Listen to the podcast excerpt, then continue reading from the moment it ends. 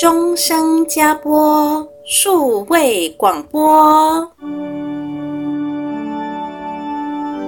你听到天使传报好消息的声音了吗？每周日早上，让我们拉紧加播大天使的手，奔跑天路。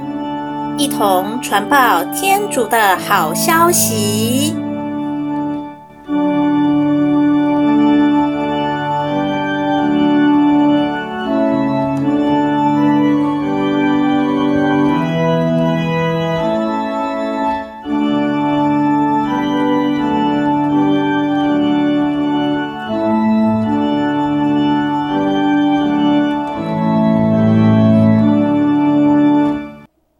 亲爱的听众朋友，大家好，欢迎您来收听我们的终生加播 Podcast 节目，我是怡婷。我们欢迎我们的主讲人夏太长教授，教授您好。Hello, 大家好，我是夏太长，很高兴在这边又跟大家见面了。啊，教授在上个星期为我们介绍到这个宇宙的大爆炸。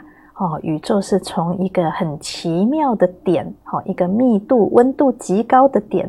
产生了大爆炸，所以有了这么浩瀚的宇宙，又有黑洞、白洞这种能够呃吞吃各种的能量的，又能吐出能量的。好，然后也介绍到了这个乳状的星系，也就是太阳系的所在地。那今天呢，教授会继续跟我们分享太阳系的发展的状况，让我们可以由此来体会出天主是如何的用心在爱我们。它从很大的范围一直做到很小的范围，一步一步的为我们准备出最美好的环境哦。那首先，我们就请教授来为我们介绍一下什么是乳状银河系。乳状银河系的话，就是因为它的形状的话，中间是凸起的，两边是扁平的，是在一百三十八亿年前大爆炸的时候。它就形成了，它包括了一千五百到四千亿颗的恒星，在我们的乳状银河系里面。然后这里所讲的恒星，我们讲的通俗一点，就是一千五到四千亿颗的太阳。那我们的太阳只是其中当中的一颗，有的太阳跟我们太阳是一样的，是属于单独的恒星，也有些太阳是两个连在一起的连星。或者是多个星星在一起的多星，它们围绕着共同的轴心，在轨道上面相互的绕行。这些单星、连星或者说是多星，有的有行星，有些没有行星。那譬如说来讲了，我们太阳系，然后呢，我们就有八大行星。那有些太阳它不见得会有行星，那有行星才会有生命。哦，那教授您说我们的太阳是单星，单一个恒星，那也请你帮我们介绍一下太阳系好吗？好的，啊，我们的太阳系以太阳为中心，由八大行星所组成，还包括了它的卫星，还有矮行星、小行星、彗星、流星与星际间的物质所构成。然后这八大行星由内到外。啊，依次分别是水星、金星、地球、火星、木星、土星、天王星跟海王星。那么水星、金星呢，是在地球轨道的里面，所以我们称为类行星。我们以第二个类行星金星为例，那个金星它的大气层它非常的浓厚，密度非常的高。那大气层上面的密度大概是地球的九十二倍，它的表面温度高达了四百六十七度 C 啊，这么高的温度，所以来讲的话，绝对没有办法有生物存在。嗯嗯啊，所以我们继续往前面推，第一个类行星水星更不具有生物，温度一定比金星的温度更高。然后呢，到处都是飞沙走石啊，所以地球里面类行星没有生物。那我们再看看地球以外的外行星有没有生物呢？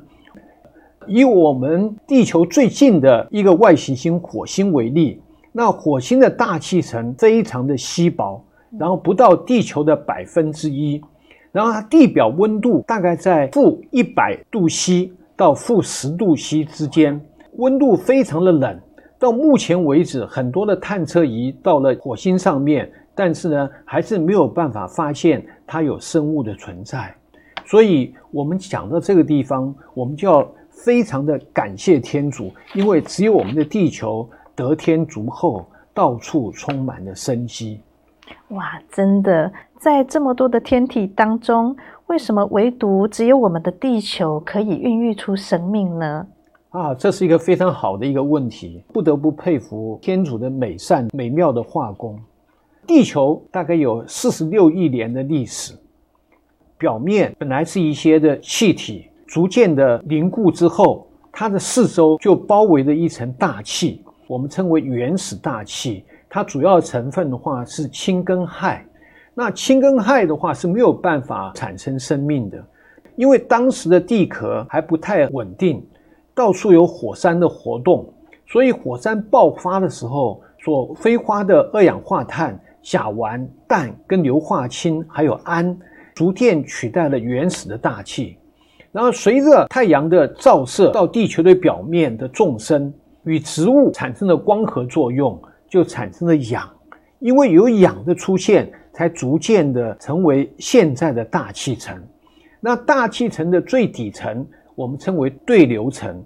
对流层的话，有风、有霜、有雨、有雪，然后这些的话就成为孕育生命的温床。于是，在三十五亿年前啊，生命就开始诞生了。所以，我们要感谢天主给我们这么好的一个大气层。能够为我们的地球孕育出生命，并且大气层可以隔离紫外线。另外，天主还让地球能够自转跟公转。地球绕太阳公转运行的轨道，我们称为黄道。这个黄道面跟赤道面刚好有一个夹角，这个夹角的角度是二十三度二十七分，在北半球。我们叫做北回归线，在南半球我们叫南回归线，所以每一年到了夏至的时候就会照到北回归线，冬至的时候就是照到南回归线，因此我们就形成了春夏秋冬四季，并且我们也发觉说它的自转几亿年来一天一秒不差，嗯，公转几亿年来一秒不差，所以我们静下心来。地球上面所有的事物都能够依序的运作，跟它的生长都能够自得其道，这真是万物静观皆自得。好，真的谢谢教授帮我们从科学的角度介绍了这么多，让我们知道啊，宇宙的起源呐，银河系的浩瀚呐，乳状银河系、太阳系，还有地球是怎么形成的。我们真的不得不佩服天主创造天地万物的大能哦。那天主还说，最后按天主的肖像创造了人类？是的，天主创造万物，它也有顺序。天主先创造了植物的生命，然后再创造动物的生命，最后还创造了我们最高等的动物，也就是我们人的生命，让万物在世界上生生不息。然而，当天主创造人之后，就没有再创造其他的生命了，所以我们知道说，人是天主所创造最高等的生物。因此来讲的话，我们说人是万物之灵。在圣经创世纪当中记载，天主对人说：“你们要生育繁殖，充满大地，治理大地，管理海中的鱼，天空的飞鸟，各种在地上爬行的生物。”所以，我们来讲的话，人是天主所创造的最高等的生物。那么，人到底是从什么地方来的呢？有两种学说。第一种学说的话，我们称为进化论，也就是演化论。人最早的话是森林里面的猿人所演化，演化成南非的猿人，然后他能够站起来了，好，叫做直立人。然后直立人之后，然后变成早期的人类。到最后变成现代的人类，这个自然进化论理论基础是宇宙是自然而有，上古至今都是一步一步的在演进。但是呢，有三个没有办法解释的困难。那第一个，你没有办法把一个无生命的东西变成一个有生命的东西，也就是你没有办法把矿物变成一个植物啊。今天我们有一块铁在这边，你跟他说，铁啊，你给我变变变变个几十亿年，能不能够变成一棵小草？它没有办法，它还是一块铁。然后第二个困难是没有办法把植物的生命变成动物的生命啊。我们讲说阿里山的神木五千年，五千年我叫你变变变变，你能不能变成一只蚂蚁？你没有办法，因为它有一个沟痕在那边很深的，你跨越不过去。然后第三个就是没有办法变成一个有理智、情感与意志、具有灵性的生命。我们讲猴子来讲，很具有人性啊，灵长类的动物。然后不能说猴子，你给我变变变变变变几千万年，猴子还是没有办法变成人啊。因为自然进化论有以上三点讲不通，所以接着我们就要探讨这个创造论。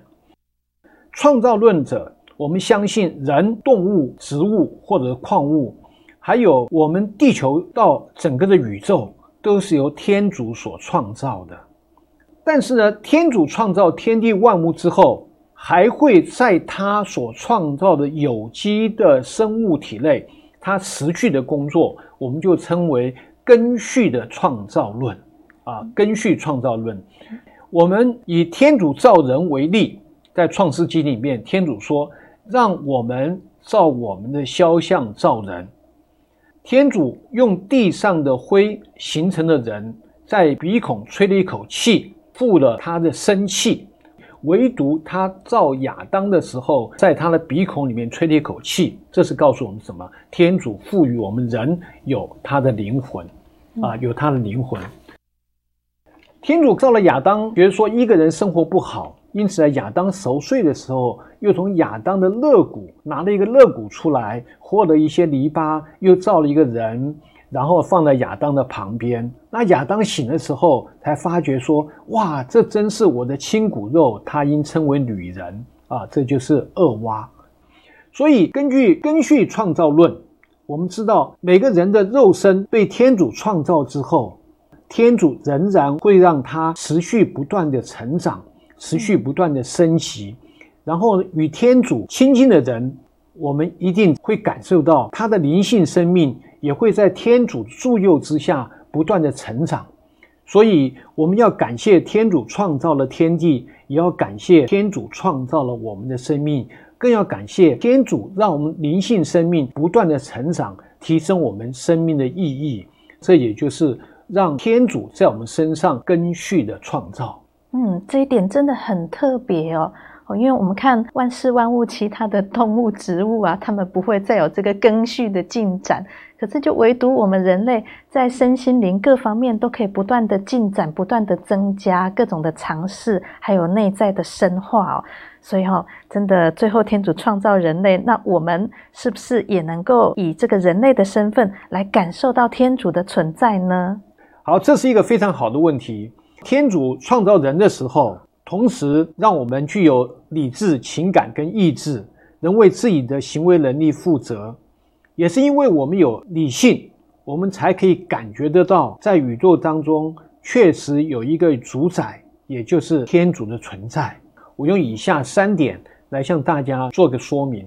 那第一点的话，我们从因果律看，我们可以知道一定有天主的存在。我们讲说。前一个事件与后一个事件之间，如果有相互作用，那前一个事件我们就称为因，那后一个事件被认为是前一个事件的一个结果。那这个因可能是一个因，也许可能来讲的话是有多个因所造成的这个果。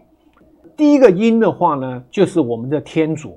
举一个例子来讲，我是由我的爸爸妈妈所生的。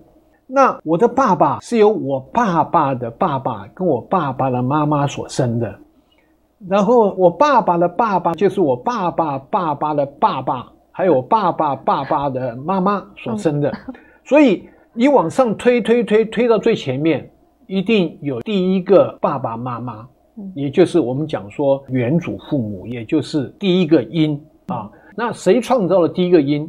一定是有一个万事万物的创造者所创造的。那这个人的话呢，我们就叫做天主。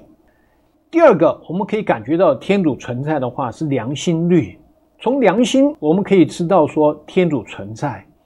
在《孟子·告子篇》上面有讲说：“虽存乎人者，岂无仁义之心哉？其所以放其良心者，亦犹抚今之于目也。”这就是说，我们良心是天主所赐给我们每个人都有的，是一种公平正直的本能跟良知。只要我个人行事有所歪曲，跟行事不义，虽然没有被别人看到。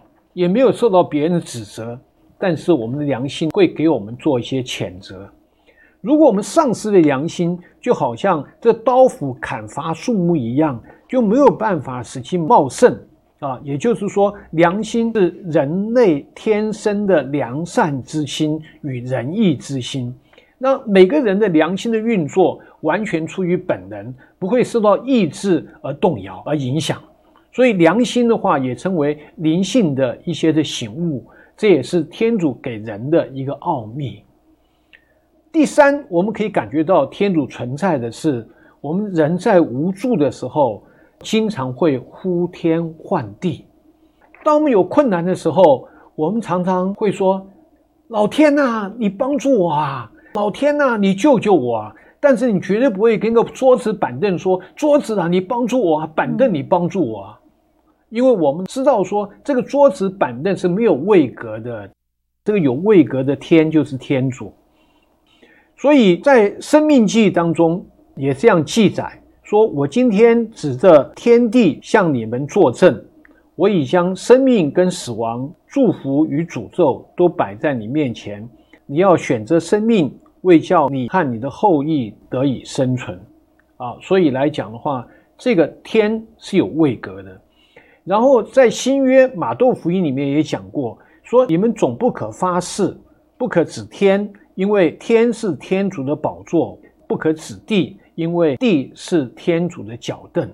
所以宇宙之间应该有一个开始，这个第一个因就是天主，天主不会因人看不到或否认他，他就不存在。我小的时候就想过一个问题，说我是从哪边来的？然后就去问妈妈，妈妈就说我是从妈妈的肚子里面生出来的。